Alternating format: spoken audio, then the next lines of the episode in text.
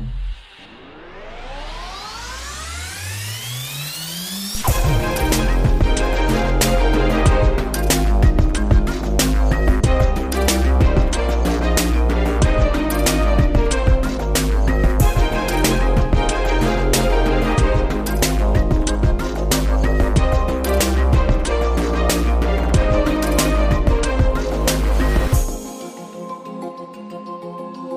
Guten Tag und herzlich willkommen zu unserer besonderen Staffel Bus to Talk in exklusiver Kooperation mit Bus Talk und Zweibahnstraße von Hanse Mondial. Alle Podcasts dieser Staffel wurden in unserem mobilen Podcaststudio auf der Bus to Bus im April diesen Jahres aufgenommen. Zu Wort kommen namhafte Expertinnen und Experten der Busbranche, Politiker, Startups und vieles mehr. Wir sind Kerstin Kube-Erkens und Rainer Strauch von der Messe Berlin. Für diese Staffel haben wir unser Team erweitert. Wir freuen uns auf eine fachkundige Unterstützung von Tortina Hörner. Tortina hat uns während der Bastubas schon unterstützt im Vorfeld und ist auf der Bastubas 2022 auf die Suche nach vielen Highlights gegangen. Äh, Tortina, du liebst Menschen und ihre Perspektiven rund um Mobilitätslösungen. Warum hast du es dir zur Aufgabe gemacht, Pioniere und ihre Lösungen genauer unter die Lupe zu nehmen? Ich merke immer mehr, dass wenn man nicht nur die Lösung versucht zu verstehen, sondern vor allen Dingen die Menschen dahinter, die die Lösung entwickelt haben, dann ähm, versteht man das Produkt besser. Und das hat mir einfach die Möglichkeit gegeben, Produkte, Lösungen besser zu verstehen. Und ich finde, es macht mir unglaublich viel Spaß, Menschen kennenzulernen, weil ich glaube, dass sie das Goldstück hinter der eigentlichen Lösung sind. Super, dann wünsche ich dir auf jeden Fall viele tolle äh, Podcasts hier auf der Bass to Bass. Vielen Dank. Tortina, schön, dass du dabei bist nochmal und jetzt wünschen wir dir viel Spaß für das Gespräch mit Peter Friedman von Switch Mobility. Danke, Kerstin. Danke, Rainer. Dann viel Erfolg. Alles Gute. I'm delighted to welcome Peter Friedman in our Bus to Talk studio today. Peter Friedman holds the role of Chief Marketing and Sustainability Officer at Switch Mobility. He's responsible for leading the development of the Switch brand and delivering the sustainability objectives. Peter is an experienced automotive leader, and prior to joining Switch, he worked at Aston Martin, where he was Vice President and Chief Marketing Officer. Thank you for being here today, Peter. No problem, Tatiana. It's, it's great to be here. It's great to be at Bus to Bus. Very nice. Peter, before we jump right into Switch Mobility, tell me how come you switched from the James Bond car brand offering luxurious individual transport to a company that actively transforms public transport by offering sustainable sustainable and economical buses? So I, I was fortunate to have 11 great years at Aston Martin. Um, and mm-hmm. it's a mm-hmm. great place to work. It's a great company and it's a great iconic British brand. Yeah. Um, fortunate enough to work on the last James Bond film with them um, and market that. And it's a company that I kind of left with a heavy heart, mm-hmm. Um, but felt for me it was just time to move on. Um, and there's something really interesting about mobility at the moment. How it's mm, you know it, we talk about it being the biggest change since the move from the horse to the cart. you know, whether it's electric, whether it's hydrogen, whether it's e-mobility as a service, there's mm-hmm. so much change within the sector, and especially in public transportation. It was a really interesting time for me to get involved in that. Um, and in moving to Switch, I think it presented an opportunity to move to a company that's, you know, it's well backed, it's well funded, it's got quite a lot of experience um, from its previous lives as Optare and Ashok Leyland, and just a really interesting time to move into the sector and, and one that I didn't want to give up because I think you know the next two or three years in terms of public transportation are going to be really critical. Mm-hmm. And I guess the last thing is, you know, for for us as a brand now, it's move now or move never. You know, you you as a startup, as a relatively young company, you have to move quickly. Um, and I think in two, three, four years' time, it'll be too late. Um, so I wanted to grasp the opportunity now and really enjoying being at the company over my first six months. Very interesting. Thank you for the insights, Pete. Switch considers itself as a next generation electric vehicle company backed by over 100 years of experience. Why don't you tell us a little bit more about Switch? So, Switch, the name is new, but the background of the company comes with a lot of experience. Mm-hmm. So, Switch, it was formed last year in 2021, and it was pretty much formed from two companies a company called Optare in the UK um, which actually has some quite ele- interesting electric vehicle IP. It delivered the first British built electric buses to London in 2014. Um, and it had been working on electrification since 2009. So, in, in one sense, was ahead of its time. Um, also had a relatively established diesel business as well. and then within India, um, a group called Ashok Leyland, who are obviously a significant bus manufacturer, fourth largest bus manufacturer in the world, um, but a company that really wanted to get ahead of the game in Asia in electrification. So the shareholders at that time took the decision to merge the electric vehicle arms of Ashok Leyland mm-hmm. with the electric vehicle arm of Optare and ultimately form Switch. And that's how the brand came about and came about being.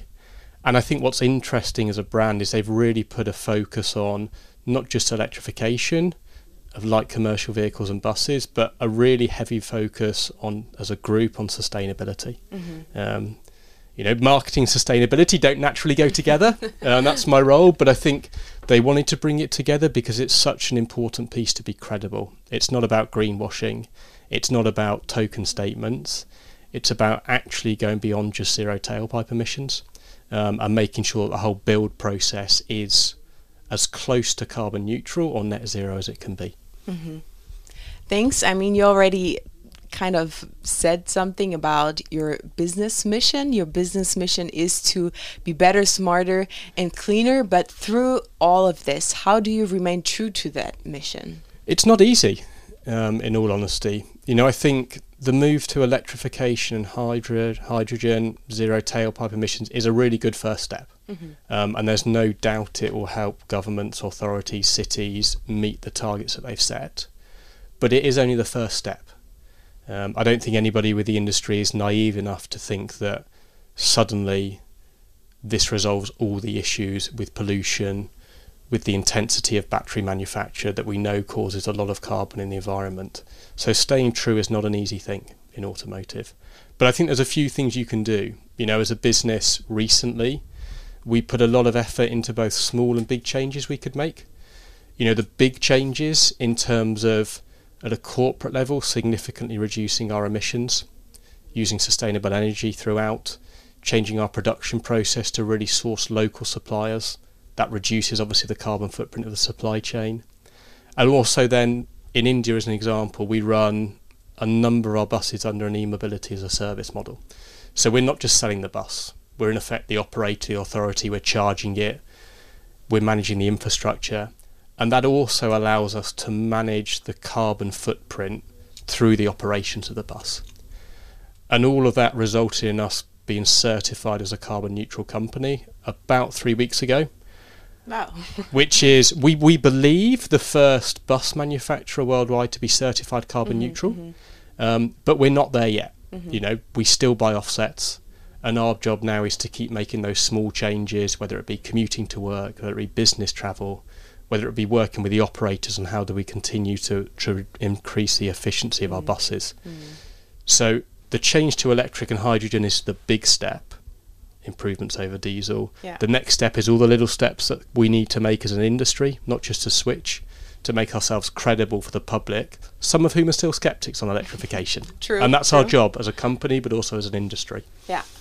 I mean, you said that three weeks ago you, as Switch, changed or transformed into a zero carbon company, what would you recommend companies that think about going zero carbon emission? Because it is a way to go and it is work actually with it that it, comes with it. it. It's a lot of work, and that's when we come back to the point about credibility. I think the first thing is understanding your data and your footprint. That's what we really found is the first step is trying to understand not just in your own operations but through the supply chain you know, what's the carbon footprint of your suppliers? Mm-hmm. Where are your parts being shipped from?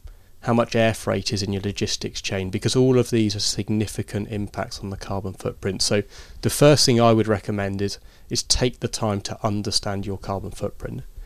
And what that did for us is allowed us to probably analyse the quick wins that you can make as a business um, to make significant reductions. And that's really the step we took. Once we understand the footprint, it's then about adapting the big changes in terms of length of the supply chain, in terms of your manufacturing footprint, in terms of ensuring you buy sustainable energy, working with the energy suppliers to then also, and battery suppliers to have second, third battery life management strategies. And if that reduces your footprint by, say, 50%, the rest is then small marginal gains. Mm-hmm, and that's mm-hmm, the challenging mm-hmm, part because that's mm-hmm. how do your employees travel to work? Yeah, that's yeah, yeah, should we all be at a bus show? Totally. That's that's the little things. Um, but understand the data, make the big changes first, and you know, get yourself audited. You know, and that's what I think was interesting for us. You know, you don't gain carbon neutral cert- carbon neutral certification. By claiming it yourself, it's a third party audit. It's having somebody in to assess your corporate carbon footprint and your product footprint and that that is what I believe makes you credible, Mm-hmm. rather than just making claims as a company yourself. Yeah, yeah. Interesting. Thanks for that. So now let's jump into the product, your product, the bus. What does it mean to deliver a truly sustainable, economical bus? Why is it so important to go beyond zero tailpipe emissions? I mean, you said it already, but why is it so important to go beyond and not just staying staying with zero tailpipe emissions? So, uh, so I'll quote you a stat from Volvo, who just did a really interesting study in, in the car business, but they showed that the production of one of their crossover vehicles, the XC40, the electric version production was about 70% more carbon intensive than Yeah. producing the diesel version. Mm-hmm. Now that that varies, and obviously over the lifetime of a vehicle, an electric vehicle is less carbon intensive than a diesel vehicle. But I think that stat just shows that we can't rest on our laurels in an industry and believe just electrifying buses solves the problem. You know, mining lithium, mining nickel, developing the batteries is really carbon intensive. Recycling them is an issue for the industry at the moment. So I think it, it's important. That's why it's important we don't just focus on what happens when a bus goes into the market, and we have an obligation as an industry to make sure that we reduce that carbon footprint during production. And that's why I believe it's important because it's not acceptable in my mind to just go step one. And the the automotive industry is great; it innovates, it adapts, and I'm sure it will overcome this. But that's why we're pushing the point that it's great to switch from diesel to electric, mm-hmm. but we believe to produce a properly sustainable bus, mm. you need to understand all those points I talked about earlier Yeah, about where's yeah, your steel yeah, source from, what happens to your batteries at the end of life. Mm-hmm. And that's why it's important to go beyond just 0 mm-hmm. tailpipe emissions and explain that to the customer. Totally, because I'm also hear from the customers that it's a serious point of criticism is that the supply chain chain isn't carbon neutral or even close to carbon neutral. So um, it's very nice that you actually focus on going beyond and saying that it's an important part. I think that's it. And look, we're not claiming to be perfect um, because the industry innovates and we need to innovate to keep pushing suppliers, keep pushing ourselves because there's always innovations that will reduce the carbon footprint, Yeah. that will increase the efficiency of the buses, that will improve the range, that will improve the infrastructure around it. So it's not that we want to rest on our laurels. Our job now is to make sure that year on year we improve as a brand at Switch and our products improve to help operators and cities meet the net zero targets that they've all mm-hmm. set. And I mm-hmm. think that's the interesting point that that cities aren't necessarily setting targets about pure electrification. Mm-hmm. We saw at COP last year, COP26, that cities and countries are setting net zero targets. And you only achieve that by having a fully sustainable bus, True. not just an electric bus. So we're now here at the Bus to Bus, and I would like to go a little bit deeper into the products you offer because you are providing attendees here at the Bus to Bus with a digital preview of Switch upcoming cutting edge 12 meter zero carbon bus. The official launch will be held in Paris on the 7th of June. Um, but is there a sneak peek you could maybe give the listeners? How is it going to look like? What's so unique about the bus? happy to. And I think just for us at Bus to Bus here, we have a couple of our existing products. Um, two of our Metro City products. They're um, they're traditionally run mainly in the UK, although we've supplied operators in Dubai, some in northern Germany, some in Europe with these vehicles, and they've always we've always prided ourselves on NMC battery technology, high density batteries, lightweight products, a monocoque chassis, which helps the customers reduce the total cost of ownership. And we've taken those principles that we've learned from running products in the UK, running products in India, and adapted them for our new product for Europe, which is the 12 metre bus you talk about. It's codenamed Project Odin. We'll reveal the full name in, in Paris in June. But it's a 12 metre product really that's built around the requirements of operating authorities in countries like Germany, Spain, Portugal, Italy. It's the latest NMC battery technology, high density, 390 kilowatt hour batteries. Its monocoque construction means it's really lightweight. So we believe it will be the lightest available bus in Europe, Mhm. below 10.8 tons, Wow. um, which is significantly lower than some of our competitors. And it will also be a product that the mantra throughout this has been everything has a purpose on the bus. We won't add technology for technology's sake. We won't add weight for the sake of it. We won't add features for the sake of it. We will adapt to what the customers need. And that mantra has allowed us to keep the weight down, keep the efficiency up, and also make sure it's a product that's very well suited to the European market. Um, I, it's never easy on a podcast to talk much about design, but you know we've got a digital preview here. We've also spent a lot of time on design, so it has signature features. So it's a very elegant bus. You know, coming from Aston Martin, I pride myself on design. and what it doesn't look like an Aston Martin necessarily, you know, what it does, I think, is probably set ourselves apart in terms of, you know, it's a very streamlined, aerodynamic, efficient bus, mm-hmm. and that shows in the design. It's low, it's lightweight, and we actually spend a lot of time doing aerodynamic work because that has a big impact on range, mm-hmm. which drives total cost. So we're really excited about it. Um, people who are at the show can come and see it on the stand. We've got images, we've got a digital preview, and then we'll launch it on June the 7th in Paris with the real bus. And then trials with operators start later this year. Cool. I'm excited for the launch in Paris. Very Hopefully nice. so. Yeah. So, um, you you talked about the bus that is that is going to be launched, and I'm now asking myself, the bus market has changed over the last years, and we know it. How does your new upcoming bus meet the needs of um, the bus market's demands? So I mean, the, the, I guess the first thing as a company, we are only electric, and there, there's so much focus now within Europe, UK, and India on going electric that we we're not we're not designing a bus that is diesel, hydrogen, and electric. And if you, in our mind, if you try and design a bus that does everything, you have to compromise. True. Um, so, for instance, that allowed us, you know, simple things like because of the design, none of the passengers sit on the battery, which is quite unique within the industry. That allows us to have a really flat floor, really good ingress and egress for wheelchair users, Perfect. easy access for customers getting on the bus. It improves headroom, and it's just simple things like that that also allow really good service access to batteries, components, inverters, rather than compromising by trying to produce a vehicle that is either adapted from a diesel vehicle or has both diesel and electric. Um, and I think that's probably one of the key points for us. This is a ground up new bus. And that means for the European market, to your point, it's very, very easy to service, to operate, to keep on the road, to maximise the efficiency. And I think that's what we're priding ourselves on. We haven't had to compromise from a previous architecture. And we hope that's what will convince operators and authorities and governments and regions to ultimately test the bus and to use it in the service in the coming years.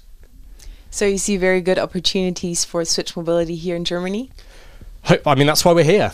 Um, look, it's it's the thing about Germany. It's got so many strong incumbent and native manufacturers. You know, the Mercedes of the world. Yeah, man, they produce great products. Um, there's no denying that Germany is a leader in terms of electrification, in terms of the automotive industry. So it's not going to be easy for us. Um, but we wouldn't be at Bus to Bus. We wouldn't be coming here if we didn't think there was an opportunity. The onus is on us, though, to then prove that. You know, it's easy to talk, and you know, I think we wanted to be here today to show the people who are at the show the technology that our buses have currently, to give them an opportunity to preview what's coming up. But ultimately, we believe that the industry volume in Germany gives us an opportunity, even if to start with it's to take a relatively small market share, um, to grow the business in Europe. And I think what gives us more credibility is I'll take India as an example. I know it's a different country, but you know we're at an order bank now for over a thousand electric buses in India. Um, we have scale to scale up relatively quickly.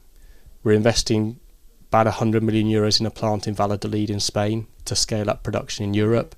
So I think there's some credibility about the brand and about the product history, even though Project Odin as a specific bus is new. So it's for us to prove ourselves, but we're here because we believe there's an opportunity. Very, very nice. Thank you, Pete. And I mean, you said it, you are a first mover when it comes to zero emission vehicles. But I mean, you're not a prophet, but um, you know the European market. You, you just said it, you talked about it, and you also know the speed of change. So, what do you think? When will the majority of public transport consist of zero emission vehicles?